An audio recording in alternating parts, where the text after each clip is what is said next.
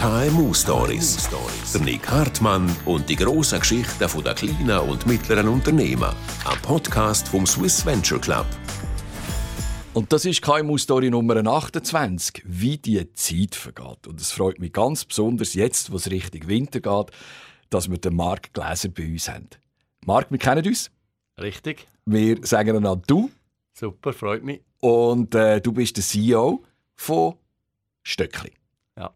Stöckli, wenn ich Stöckli sage, das passiert wahrscheinlich gerade bei 99,9% der Menschen. Ah, der mit dem Ski. Die Firma, die du leitest, heisst aber anders, gell? Die heisst Stöckli. Swiss Sports AG, genau. Aber das ist egal. Um das ein bisschen breiter aufzustellen, wir hätten mal ursprünglich auch gedacht, dass man eben noch mehr machen kann.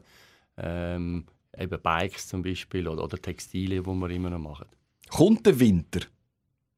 Ich hoffe schon, er ist bis jetzt immer gekommen, äh, natürlich unterschiedlich stark, äh, aber man kann es nie sagen. Man kann den Winter oder die Wintersaison erst im Frühling beurteilen. Manchmal fängt es super an, Oktober, November, nachher haben wir äh, grüne Weihnachten und nachher schneit es super im Januar oder du hast bis, bis Weihnachten keinen Schnee und nachher ein super Verhältnis.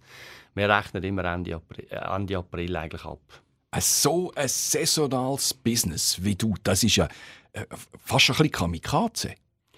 Es ist anspruchsvoll, das ist richtig. Ähm, auf der anderen Seite, wir sind eigentlich das ganze Jahr beschäftigt auch mit der Produktion. Zweischichtig das ganze Jahr wir äh, die Saison vorbereiten. Aber es ist anspruchsvoll. Wir haben eine Saison, die irgendwo äh, für, für die Fans fängt schon Ende Oktober an und geht bis dann irgendwo März, April. Ähm, und dann so richtig, richtig ist es eigentlich für die meisten so ab Mitte äh, Dezember Weihnachtsgeschäft bis Ende März. Ja. Haben ihr genug Ski parat jetzt? Also wir haben in den letzten zwei Jahren sind wir immer ausverkauft gewesen. Das ist natürlich wunderbar gewesen, vor allem auf Stufe Skimanufaktur und unsere Fachhändler, die 1000 weltweit in den etwa 30, 40 Ländern, müssen bis Ende April jeweils bestellen. Darum weiß ich ja jetzt schon, äh, dass es ein sehr gutes Jahr wird, weil wir sind wieder ausverkauft. Jetzt ist einfach unsere eigene Retail, unsere eigene Stöckli-Filialen, oder die müssen jetzt auch noch entsprechend äh, abliefern. Aber das sieht schon wieder sehr gut aus. Ihr produziert jährlich etwa 70'000 Paar Ski. Ja, wir sind jetzt äh, krasserweise auf 90'000 rauf. Jetzt äh, gehen wir ähm, ja, Richtung 90'000. Wir müssen immer ein bisschen vorproduzieren. Also wir werden das ja nicht 90'000 verkaufen, eher äh, irgendwo um die 75'000, 80'000. Aber wir müssen schon wie vorproduzieren, damit wir dann 24, 25 können auf 90'000 rauf. Und in der Schweiz aber nur 15% Marktanteil. Das hat mich erstaunt. Ich hatte das Gefühl, hey, also wenn, dann verkaufen die 80, 90 Prozent in der Schweiz. Ja, das ist interessant. Also Marktanteil ist halt immer so eine Zahl, die man irgendwo muss einordnen muss. Vor allem, es gibt ja verschiedene Marktanteile. Es gibt den Volumen, also Mengenanteil, es gibt den Wertanteil und es gibt den segmentspezifischen Anteil. Und weil halt unsere Zielgruppe, die, wir nennen das der ernsthafte, äh, passionierte Skifahrer und Skifahrerinnen, oder, die gehen ja auch Skifahren, wenn es keinen Schnee hat, die finden den Schnee, den technischen Kunstschnee, oder äh, die gehen auch Skifahren, wenn sie mal nicht nur ein super Verhältnis sind. Und darum sieht man eigentlich überproportional viel Stöckli. Oder wir haben manchmal das Gefühl, in gewissen Skigebieten, also da ist 50% Stöckli, äh, was äh, an dem Tag schon so kann sein, mhm. weil halt dann die anderen, die halt ein bisschen weniger leidenschaftlich sind, dann nicht auf der Ski sind. Das heisst, äh, eben, der Großteil geht in Export. Es ist ja. ein teurer Ski. Über 60 Prozent wachsend, ja. Mhm. Was ist mhm. das Statussymbol im Ausland? Oder wer kauft äh, Ja, also ich meine, Statussymbol denke mir jetzt äh, gerade ein, bisschen ein, ein grosser Begriff. Ich glaube, wenn man Stöckli kauft äh, in der Schweiz, aber vor allem auch im Ausland, wo sicher in, de, in, der Schweiz betrachten wir uns als Volksmarken oder als mhm. Love Brand. Die meisten Schweizerinnen und Schweizer äh, haben Stöckli gern, äh, das positiv assoziieren. Im Ausland ist es schon klar Premium, würde ich sagen, nicht Luxus. Also ich meine, ein, ein Ski für 1500 Dollar oder 1700 Dollar in Amerika Amerika, wo, wo eine Skiwoche irgendwie 5000 Dollar kostet, oder, mit, mit Tickets und Hotel, das ist noch, noch mal deutlich teurer als in der Schweiz. Äh, ist jetzt nicht, äh, sind jetzt die 15, 16, 1700 Dollar nicht der ultimative Betrag. Vor allem, das kann man ja über, über vier bis sechs Jahre so einen Ski mindestens auch fahren. Von dem her gesehen ist es ein Signal für die meisten, dass man etwas versteht von, von Skifahren, etwas Wert legt auf Qualität, auf Präzision, sicher auch gewisse Exklusivität. Nicht jeder fährt ein Stöckchen. Und von dem her gesehen tut man da verschiedene Sachen kommunizieren. Das ist auch ein bisschen individuell, würde ich sagen. Wie wichtig ist es, dass ihr Stöckchen in der Schweiz herstellt? Absolut zentral. Ich würde sagen, es ist unsere, unsere klare USP, Unique Selling Proposition. Ähm, ist natürlich ein banal, Swiss made, aber man muss schauen, was man damit assoziiert. Es ist natürlich äh, Präzision, es ist Qualität, es ist Langlebigkeit und damit immer auch nachhaltig. Oder? Wenn natürlich ein Ski lang hebt und der Stöckli Ski hebt erwiesenermaßen länger auch und ähm, von dem her gesehen, auch mit Innovation, auch eine gewisse Exklusivität. Oder? Es ist auf der Welt bekannt, äh, weil wir eigentlich in allen äh, Industrie immer nur Segment, äh, das Premium-Segment bedienen. Oder der Schweizer Touren, ähm, äh, vor allem im B2B-Bereich oder äh, sagen wir Gelenkschrauben, technische Lösungen sind immer im Premium-Bereich. Wir sind ja nie in der Massenfertigung. Und von dem her ist das gelernt im Ausland.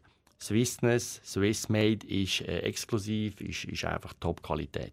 Du kommst aus einer Branche, die äh, sich mit genau diesen ähm, diesen Produkt befasst. Also du hast mal Maurice äh, Lacroix geleitet als, als CEO, eine Uhrenfirma. Ähm, Gibt es Verbindungen zu, zu, zu der Ski?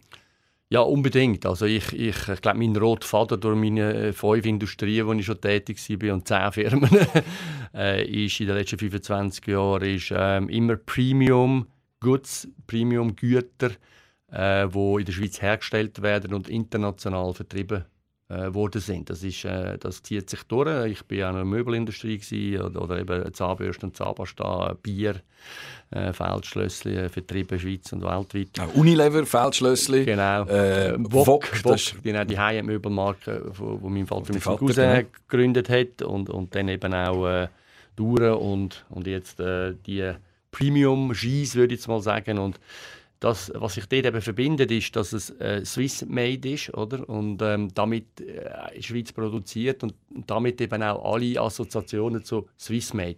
Manchmal werde ich sogar noch philosophisch, wenn es um Swiss-made geht. Oder? Mhm. Da geht es wie, wie um Pünktlichkeit, es geht um Demokratie, es geht um äh, direkte Demokratie, es geht um Föderalismus, Wertepluralismus. Ich tue es gerne einmal auch ein bisschen wegnehmen, nur von Präzision und Qualität und äh, irgendwo. Also du meinst, wir Schweizer sind anders? ja, ich glaube, wir äh, Schweizer sind, also mehr als Schweizer, ich glaube, das wird unterschätzt, sind natürlich weltweit für viele Länder irgendwo auch ein Vorbild mit, mit unserer direkten Demokratie, mit unserem unglaublichen Wohlstand, wo wir einfach da haben. Also wenn man viel reist, ist jedes Mal, wenn man zurückkommt in die Schweiz, kann man wieder das nicht glauben, was wir für einen Wohlstand haben. Und ich glaube, das ist ja, der Wohlstand hängt ja von ganz vielen Sachen zusammen. Ähm, und das geht weit zurück auch, ähm, wie wir das uns erarbeitet haben, würde ich jetzt mal sagen. Mhm. Und ähm, ich glaube, das fließt alles äh, auch in dein Business hinein. Mhm.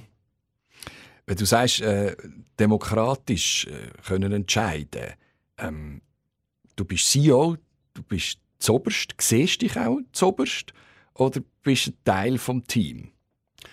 Ähm, das ist eine spannende Frage. Ich denke, das hat sich bei mir sehr stark gewandelt in den letzten fünf Jahren, auch mit Corona, aber nicht nur, sondern einfach mit dem Zeitgeist, ähm, eben, dass man heute viel dezentraler führt, also den Entscheid möglichst für die Front bringt. Wieso? Wir leben in dieser sogenannten FUCA-Welt. Das ist eine Abkürzung, die ich gerne verwende, weil sie sehr präzise ist. Wir haben Volatilität, Unsicherheit, Komplexität und Ambiguität. Oder? Und das sind so vier Wörter, die sind... Was ist das letzte? Am Ambiguität, Zweideutigkeit oder okay. Mehr, Mehrdeutigkeit. Mhm. Und das widerspiegelt, all vier Begriffe sind super komplex und müssen wir eigentlich sogar erklären. Das, ich glaube, das, für das haben wir jetzt nicht Zeit, aber ich habe mich sehr stark mit diesen Themen beschäftigt und diese Fuka-Welt, oder, die komplexe Welt, wo man gar nicht so genau weiß, ist jetzt etwas gut oder schlecht, das ist dann die Ambiguität. Oder? Äh, das führt dazu, dass man ähm, sehr schnell muss entscheiden, dass es sehr schnell komplex wird, äh, sehr schnell ist man unsicher, man weiß es ja eben auch nicht so genau. Oder? Mhm. Und da kann man nicht sagen, ja, also die nächsten fünf Jahre machen wir es so. Das ist ein völliger Witz. Oder? Da muss man heute sehr schnell können, aufgrund von neuen Gegebenheiten. Oder? Es ist Ukraine-Krise, es ist Corona, es ist all die Major Problems, die wir haben. Da muss man immer wieder auch seine Strategie können anpassen Und das kann man, wenn man halt viele Leute hat, die auch vorne sind, wo, wo das noch viel schneller merken als der Chef, oder? Mhm. irgendwie zwei Tage später auch noch merkt, äh, was passiert ist. Ähm, und, und das führt dazu, dass man das Führungsverhalten muss oder hat müssen auch anpassen. Und interessanterweise ist es auch für mich spannender so, weil es, äh, immer überall alles zu wissen, ist ein riesiger Stress, oder? Und, und müssen mitentscheiden und mitreden, weil man kann nur mitreden, wenn man weiß, um was es geht. Das ist wahnsinnig aufwendig. Mhm. Und so ähm, führen wir dezentral, auch mit den neuen Tools, oder? Äh, Remote, wir haben Teams, wir haben SharePoint, oder? Alle haben alle Daten bei uns. Mhm. Bei uns kann, also auf 99,9% der Daten können alle in der Firma zugreifen. Oder? Also das ist unglaubliche Transparenz. Kann niemand sagen, ich habe es nicht gewusst. Da hättest du schon nachschauen oder? Und das, hat, das ist aber auch offensichtlich mit dir etwas passiert. Das, das hättest du ja. vor fünf Jahren noch nicht Nein, zugelassen. weniger, genau. Das ist noch auch, ich komme natürlich aus der traditionellen, ja. äh, äh, sagen wir mal, ich bin noch HSG und Offizier. Oder? Ich bin ja. so die letzte oh Generation. Oh es ist beides genial. Ich würde es wieder machen. auch wenn es nicht mehr so angesagt ist, vielleicht heute wie, wie dazu mal. Es kommt jetzt ja wieder ein bisschen. Oder? Also ich habe das Gefühl. Die Armee ist ja schon wieder ein bisschen populär. Das man, man darf ja durchaus auch äh, Verständnis zeigen für seine Mitarbeitenden, auch wenn man in einer hierarchischen Ausbildung das gelernt hat, oder? Genau, und ich glaube, also ich bin immer schon, meine, ich bin immer people-driven gewesen, ich bin so ein Patron-Typ, also Mitarbeiterinnen und Mitarbeiter sind immer schon super wichtig für mich. Ich bin sehr loyal zu Leuten. Mhm. Und, ähm, aber das hat, trotzdem ist es auch noch so ein bisschen, äh, der Chef weiß alles und ist überall, wo wichtig ist, sogenannt involviert. Und das ist heute in dieser Form nicht mehr so. Das führt dazu, dass ich natürlich auch mehr Zeit habe, mich um wichtige Sachen zu kümmern. Ich, ich habe mehr Distanz zum Business und ich glaube, durch das fälle ich auch bessere Entscheidungen. Ultimativ, glaube ich, ist eine Firma nicht eine Demokratie. Es gibt ja so Firmen, die das Konzept haben, wo man, wo man abstimmt immer und, und mhm. irgendwie, oder? Holokratie. Holokratie, mhm. genau. Das, ich glaube, da braucht es dann nochmal eine andere Kultur. Es gibt ja äh, Firmen, einen Freitag und, und ein bisschen Globetrotter geht auch in diese Richtung. Ich kenne beide CEOs gut. Äh, mhm. Spannende Konzepte. Da braucht es äh, eine Kultur, die wo, wo über Jahrzehnte gewachsen ist. Ich glaube, die haben wir jetzt in dieser Form nicht. Wir sind schon noch ein bisschen sportlicher und ein bisschen zackiger. Und bei uns gibt es schon mal einen, einen, einen Chefentscheid. Das muss nicht immer mein, ich bin nicht der einzige Chef, wir haben ja viele Chefs. ich bin einfach der, der, oberste Chef. Und ähm, ja, ich glaube, das hat jetzt schon dazu geführt, dass ähm, das viel dezentraler ist, auch wegen der neuen Mittel. Oder? Wir, wir kann, eben, heute mhm. haben alle Zugriff auf alle Informationen. Das war in dieser Form nicht möglich gewesen, früher. Und darum äh, ist es auch ein, ein Zeitgeist, dass eben auch viele Mitarbeiterinnen und Mitarbeiter das auch fördern und, und, und wollen. Sie wollen auch Verantwortung übernehmen. Und du musst auch so Leute haben, die das natürlich wollen und können. Das wollen gar nicht alle entscheiden. Wir haben viele so Leute, die wollen. Wir haben halt viele sportliche Leute. Das ist ja die DNA. Oder Sportler, die, die sind... Die wollen gewinnen. Die wollen gewinnen, die wollen immer besser werden. Ähm, die, wollen, die, müssen, die wissen, ich muss entscheiden. Ich muss jetzt entscheiden, gehe ich heute trainieren, wie lange, was mache ich, mit wem, gehe ich an den Wettkampf, gehe ich nicht, oder?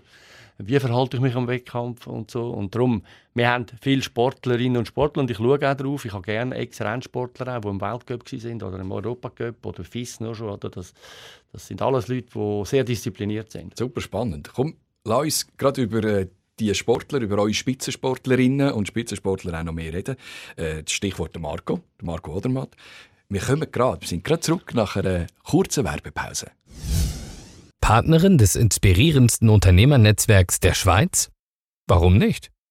Als Bank für Unternehmerinnen und Unternehmer und stolze Partnerin des SVC engagiert sich die Credit Suisse für ein starkes Unternehmertum in der Schweiz. Erfahren Sie mehr über unser Angebot auf credit-swiss.com/Unternehmer. Und jetzt weiterhin viel Vergnügen mit den faszinierenden Geschichten rund ums Schweizer Unternehmertum. Der Marc Gläser ist bei uns in der KMU-Story Nummer 28, im Podcast vom Swiss Venture Club. Er ist der CEO von Stöckli. Das ist die Firma mit der gleichnamigen Ski. Und ihr habt äh, wahrscheinlich einen Lucky Punch gehabt, oder hast es geschmeckt, oder hast es gespürt, oder hast eine Eingebung gehabt. Äh, der weltbeste Skirennfahrer fährt euren Ski. Das ist der Marco Odermatt. Ja, jetzt, gut, die Frage ist vielleicht ein bisschen obsolet, aber vielleicht kannst du gleich zusammenfassen. Wie wichtig ist er für euch? Also heute äh, ist er natürlich enorm wichtig geworden und äh, ich sage immer wieder, der Erfolg von Stöckli jetzt äh, von den letzten paar Jahren ist, ist jetzt nicht, äh, ich denke, maßgeblich von Marco abhängig gewesen, sondern ähm, er wird uns in der Zukunft noch, noch viel, viel Freude machen. Was ich spüre, ist, dass viele Leute eben auch kommen und sagen, du, Also jetzt definitiv ein Stöckli. Jetzt noch mit dem Marc Odermatt und Stöckli zusammen, die Kombi, die ist so überzeugend. Also der nächste G ist jetzt ein Stöckli. Also all die, die noch zögert haben oder aus irgendwelchen Gründen, die, die, die auch nachvollziehbar noch nicht Stöckli gekauft haben, die, die sagen mir jetzt, hey, jetzt, jetzt bin ich so weit. Oder? Und ähm, dass der Marc Odermatt bei uns ist, oder, das ist äh, Glück des Tüchtigen, sage ich immer. Und vor allem, dass er noch bei uns ist, ist sicher auch äh, zeigt der, der Aufwand, den wir betreiben, dass er sehr, sehr zufrieden ist mit uns, äh, mit dem Material, mit dem Service. Also das ist ja nicht nur das Material, es ist wahnsinnig viel um das Material herum. Und dass er letzten Herbst, also vor einem Jahr, einen Vierjahresvertrag unterschrieben hat, das hat natürlich die Industrie umgehauen und ist für uns ein, ein Donnerschlag gewesen. Also wir haben, wir haben damit signalisiert, Marco Odermatt ist einfach auf Stöckchen und das bleibt jetzt mal vorläufig auch so. Aber ähm, das war her zum Verhandeln. Weil der kann ja einfach nehmen, was er will. Äh, ja, es war nicht hart, gewesen, muss ich sagen, weil eben, ich glaube, wir haben ja schon irgendwo äh, zehn Jahre, elf Jahre Partnerschaft und die hat sich jährlich vertieft. Ich sage immer wieder, ich bin nicht erst irgendwo am Ziel äh, und, und gehe zum Markt oder mal Zeit gönnt, sondern ich bin schon vor sieben, acht Jahren, als er mit dem 69 effektiv äh, in Adelboden gestartet ist. Oder bin ich bei ihm am Starthäuschen oben gewesen und habe ihn beobachtet und habe mit ihm geredet und das weiß er auch noch, oder? Und das bin nicht nur ich, es ist ein Team von wahrscheinlich etwa zehn Leuten, die rund um den Marco alles unternehmen, dass er zufrieden ist äh, und wir nehmen immer alles sehr ernst an Feedback und, und das versuchen umzusetzen und das spürt er, oder? Also und äh, darum sind die Verhandlungen, ja klar, die haben sich äh, über vier Monate hingezogen und natürlich hat auch der Manager versucht, das optimal rauszuholen. Das ist auch sein Auftrag, oder? Aber ich glaube, man hat immer gespürt, dass der Marco schon sein Manager auch gesagt hat und am Schluss ist ja der, der entscheidet, dass, dass er zufrieden ist und grundsätzlich mit Stöckler weitermachen will. Und da haben wir nicht äh, blöde Diskussionen gehabt, irgendwo muss sagen, nein, da geht es nur ums Geld. Ich sage immer wieder, wir haben einen kompetitiven, wir haben einen attraktiven äh, Vertrag auch ähm, unterbreitet. Mhm. Ich glaube, alles andere wäre naiv. Also, mhm. Das ist nicht Heimatschutz. Aber ich denke, er hätte wahrscheinlich von einer Marke äh, mehr können rausholen ähm, ja, Und dass er das nicht gemacht hat, spricht eben für ihn und auch vor allem für sein Umfeld. Äh, ich glaube, seine Familie spielt auch eine wichtige Rolle in diesen diesen Fragen oder, oder was sie ihm auf den Weg mitgegeben haben. Und darum ist er ja so großartig, weil eben als Person oder, ähm, kommt alles zusammen. Mhm. Der neue Roger Federer. Ja, das würde ich heute auch so sagen. Jetzt, wo der Roger Federer natürlich aus dem aktiven Sport zurückgetreten ist, füllt er jetzt die, die Lücken ein bisschen. Ich glaube, emotional füllt er sie. Mhm. Weil ich würde jetzt mal sagen, emotional sind wahrscheinlich viele Leute mindestens so nah am Marco wie am Roger. Natürlich ist der Roger Federer in der Tennisindustrie, das ist, die ist zehnmal so groß oder wie die Skiindustrie oder noch, oder noch mehr. Weil natürlich, das kannst du in jedem Land spielen. Oder Skifahren ist jetzt einfach in, in maximal 10, 20 Ländern ein Thema. Ganz ehrlich sind es wahrscheinlich eher nur acht Länder. Äh, und der Rennsport ist, ist vielleicht in drei, vier Ländern absolut äh, so bedeutend wie jetzt in der Schweiz oder in mhm. Österreich. Mhm. Oder vielleicht noch ein bisschen das Tirol. Äh, ähm, oder, oder ein bisschen Frankreich. Äh, nur schon in Nordamerika ist jetzt der Rennsport nicht, nicht wahnsinnig wichtig. Oder? Aber für euch ist es wahrscheinlich auch der, der Kopf, der so zu euch passt. Das ist immer, sind immer die gleichen Begriffe, die in der Schweiz funktionieren. Das ist Bescheidenheit und Demut. Und gleich musst du Geld verdienen. Das ist nicht ein Widerspruch. Ja, du, hast, du sprichst es an. Ich bin ähm, auch nicht da, der, der das jetzt total verkörpert. Oder? Ähm, ich sage immer wieder, Darum finde ich den Marco so genial, weil er ist, er ist bescheiden, er ist äh, bodenständig, er ist, hat eine gute Demut, aber er ist trotzdem modern, er ist ambitiös, er ist, er ist offen, er, ist, er kommuniziert, dass er jetzt wieder will den Gesamtweltcup gewinnen. Ich meine, was soll er sonst sagen? Er sagt auch, dass er Lauberhorn und, und, und Streif, also Kitzbühel, will gewinnen, das sagt er auch, oder? Mhm. Und das sind, das sind eben Ansagen, die mich begeistern, weil so ein ich nenne das einmal das Pseudo-Understatement. Man kann es auch ein bisschen übertreiben, finde ich. Für gewisse Leute übertreiben es. Oder? Die machen da mega auf bescheiden, aber fliegen trotzdem mit der ersten Klasse der Welt umeinander. Oder? Und dann muss ich sagen, du, ähm, am Boden bleiben, das ist wichtig. Äh, wissen, woher es kommt, dass es auch schnell kann fertig sein kann. Der Marker kann sich morgen verletzen und dann ist es fertig. Oder? Ähm, und ich finde einfach auch gut, wenn man, wenn man ehrlich ist und sagt, das sind meine Ziele. Also wir sagen, ja, wir wollen die beste Skisportmarke der Welt sein. Das ist jetzt auch nicht bescheiden. Aber es ist, äh, es ist ja auch eine Vision. Wir sagen nicht einmal, dass wir es sind. Wir sind ja, genau. Aber wir, wir, wir wollen es sein, oder? Und ich glaube, das, das finde ich gut, wenn man, wenn man das auch ehrlich kommuniziert und sagt, dass wenn wir, das ist unser riesengroßes Ziel, vielleicht schaffen wir es ja nie, aber das ist zumindest unser Anspruch. Wie viel steckt denn eigentlich in dem Ski, den ich kaufe, äh, so vom Ski von Marco drinnen, also der, den er im Weltcup fährt? Kommt ein bisschen darauf an, welches Modell. Oder? Also wir haben sehr unterschiedliche, von Touren-Ski über Off-Piste, also Powder-Ski, bis mit natürlich vor allem auch die Laserserie, die Ski auf der Skipiste vor allem funktionieren. Ähm, und dort, äh, sagen wir mal, wenn du ein, ein, ein FIS äh, Slalom oder Riesenslalom-Ski hast, dann hast du schon sehr viel Rennen drin. Ähm, und äh, der Rennsport ist für uns natürlich der tägliche Ansporn auch im R&D, also Research and Development, also mhm. in der, der ganzen Produktentwicklung, jeden Tag besser zu werden und damit eben auch ähm, ähm, technische Innovationen zu fördern. Also wir müssen im Rennsport jeden Tag besser werden. Das weiß jeder in der Skimanufaktur, also vor allem die Entwicklungsabteilung, aber auch die Produktion. Und von dem her ist da permanent Druck und dann entstehen Innovationen, die werden im Rennsport getestet oder? Und wenn nach ein, zwei Jahren, wenn man sieht, das bringt etwas, übernehmen wir die diese sogenannten Serien-Ski. Oder? Ähm, Im Rennsport ist halt wie ein Labor. Oder? Da, mhm. da, wird, äh, da kann man einmal in, in den Tagen bauen wir mhm. neue Ski. Dann gibt man dem Marco, weil er so ein Gefühl hat, kann er sagen, ja, aha, jetzt haben wir da etwas verändert, das ist gut oder das ist nicht so gut oder ein bisschen mehr oder ein bisschen weniger.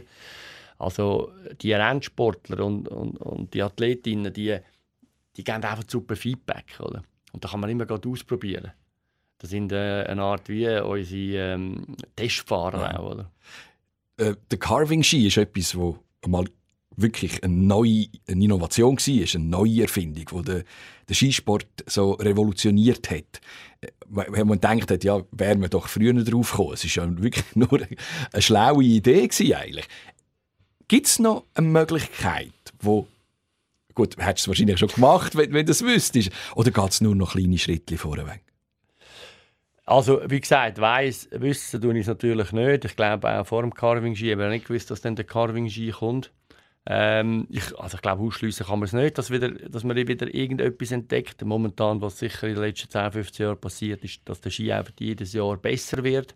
Vor allem über die Materialien. Es gibt heute natürlich sogenannte intelligente Materialien.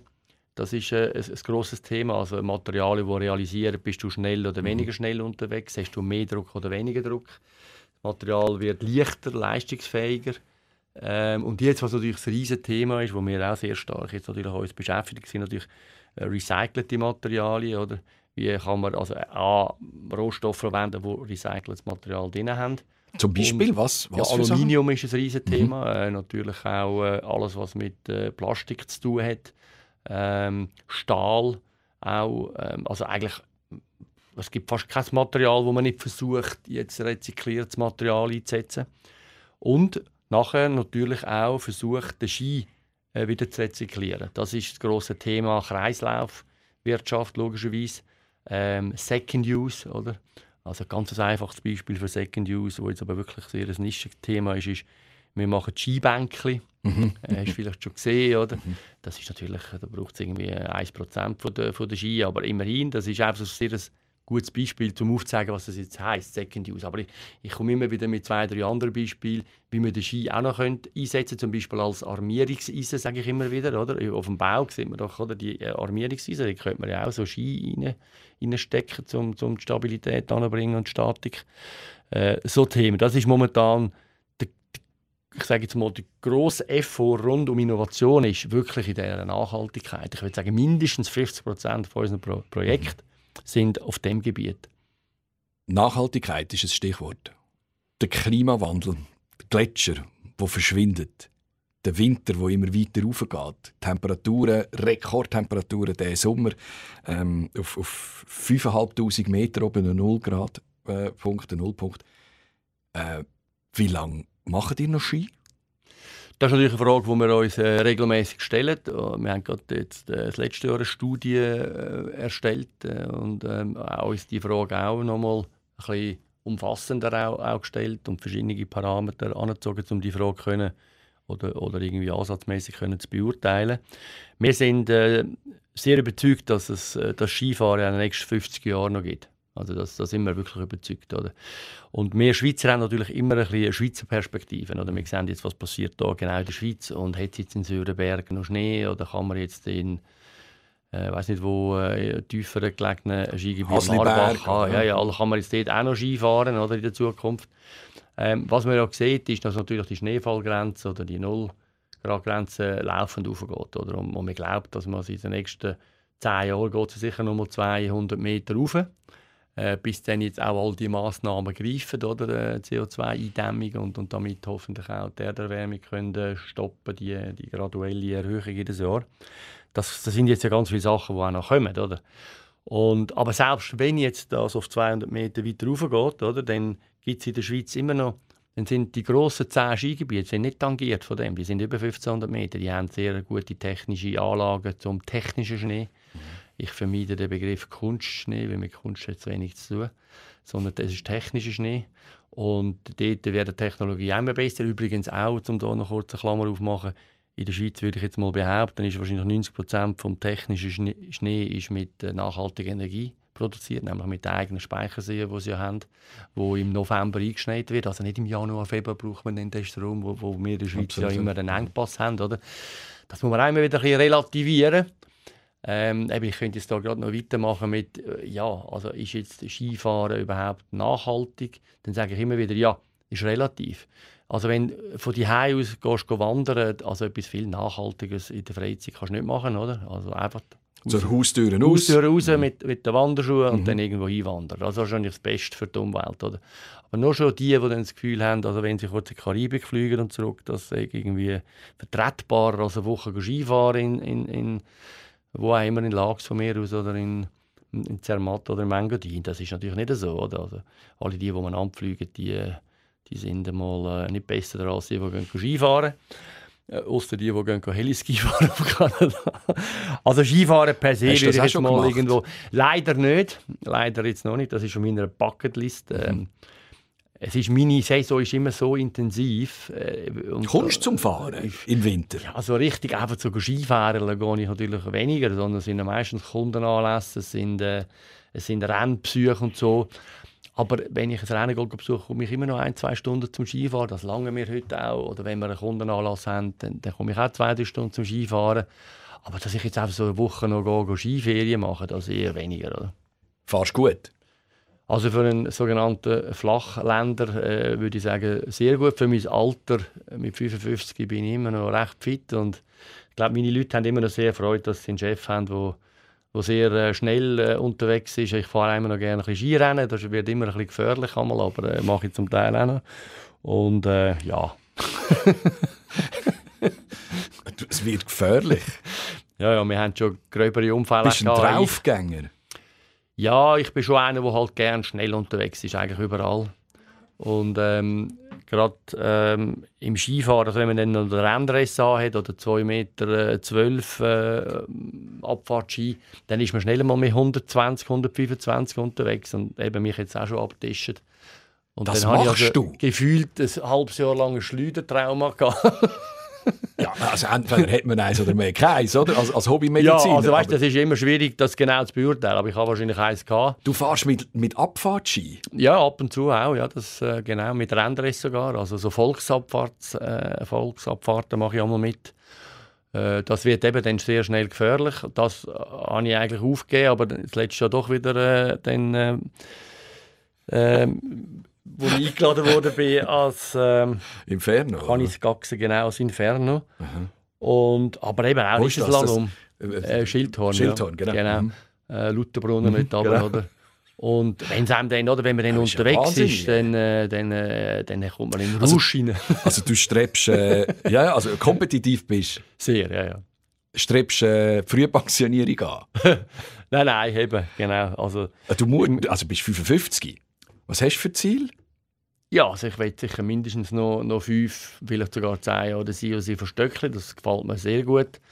Ähm, werden sehen, ob das möglich ist. Ähm, ich glaube, da muss man immer auch wieder äh, schauen, wie fit bin ich noch, kann, ich, mhm. kann ich den Pace aufrechterhalten. Ähm, Wenn du so Rennen fährst. Ich, äh, ja, ja, es ist ja, das ist ja noch so angenehm. Aber ich glaube einfach, so ein SEO-Job ist natürlich hektisch, aufwendig, äh, komplex und braucht einem schon stark. Jetzt gerade, wo es auch so gut läuft, macht es natürlich auch wahnsinnig viel Spaß. Mhm. Und ähm, ich glaube, wenn jetzt dann irgendwo die grosse Krise kommt und ich müsste irgendwie restrukturieren und ich weiß nicht, was alles machen, das wäre wahrscheinlich dann harte Kost, oder? Mhm. Äh, und dann müsste ich sicher mich äh, hintersehen, ob ich der Richtige wäre. Aber momentan und für die nächsten fünf Jahre bin ich sehr optimistisch, dass Stöckli äh, weiter sehr erfolgreich wird unterwegs sein. Immer ausgeschlossen die Major-Events wie Corona, Krieg, äh, so Erdbeben. Das ist klar, das, äh, das läuft heute immer mit. Aber von dem gehe ich eigentlich nicht aus. Und wenn das passiert, sind wir heute relativ resistent oder resilient, wie man das eben auch äh, ja nennt. Genau. Aber es klingt so, als ob du angekommen siehst. Du hast am Anfang gesagt, du bist durch viele Branchen durch, hast viele verschiedene Jobs gehabt. Ähm, und, und jetzt hast du eine Ruhe entwickelt. Kann man das ein bisschen so zusammenfassen? Oder Gelassenheit, jetzt mit dem Alter zu tun, wie, wie würdest du es beschreiben? Ja, es hat mit verschiedenen Sachen zu tun. Also einerseits glaube ich, äh, ist die Funktion, also CEO von so einer Familienunternehmung, bei, bei einem Eigentümer, ähm, und das bringt ja auch eine gewisse Klarheit rein. Oder? Man, hat, man hat einen Entscheider ultimativ. Äh, und wenn man sich mit ihm versteht und, und über die Jahre ähm, gegenseitiges Vertrauen aufgebaut hat, hilft das als CEO extrem. Oder? Äh, ich habe sehr viel gestalten, ich habe mega viel können dürfen verändern mit dem Team zusammen bestückeln. Wir haben wirklich jetzt Erfolg auch. Und ähm, ja, wenn das alles zusammenkommt, oder, dann wird man auch gelassen. Und dann kommt das Alter natürlich auch noch, das ist klar. Oder? Man sieht, die Kinder sind langsam draußen, der Druck wird ein bisschen, ein bisschen weniger hoch, äh, was man alles noch muss leisten und generieren Und äh, ja, dann wird man entspannter und ja, also ja, gelassener geworden. Der Mark Gläser, der CEO von Stöckli in der KMU Story Episode 28. Alle anderen 27, unter anderem auch die mit deinem Vater. Ganz eine spannende Geschichte. Da haben wir jetzt rausgelassen. Welche die Episode ist denn das? Sechs. Ah, sechs. Sechs, ja. ja, schön, ja. Äh, die kann man äh, nachhören. Und ähm, alle anderen, wie gesagt, äh, die vom Vater, das Nummer 6, alle anderen 26, plus jetzt die, überall dort, wo es gute Podcasts gibt. Danke, Marc. Ich habe eine einzige Frage noch. Wird je eine Österreicherin oder ein Österreicher im Weltcup Stöckli fahren? Wahrscheinlich leider nein, aber das hängt äh, mit den Skipoolkosten zusammen vom österreichischen Skipoolverband und die haben das eigentlich protektionistisch aufgesetzt. Das ist so ein hoher Betrag, also es ist etwa vier bis fünf Mal höher als ein mhm. Schweizer Skipoolbeitrag und das können wir uns schlichtweg nicht leisten. Gut, ich bin froh, weil da, äh, da funktioniert jetzt Demokratie wieder. Wir sind am, am Schluss und der Kreis und Klammer schließt sich, oder? Aus demokratischen, es, es gibt eine Volksabstimmung, das kann ich also sagen. Dagegen. Danke fürs da Und ich wünsche dir viel Schnee und einen guten Winter. Merci, Nick. KMU Stories. Der Nick Hartmann und die grossen Geschichten der kleinen und mittleren Unternehmen ein Podcast vom Swiss Venture Club, einem KMU-Netzwerk, wo in allen Regionen der Schweiz mit seinem Prix SVC der besten Unternehmer vom Land die verdiente Anerkennung verschafft.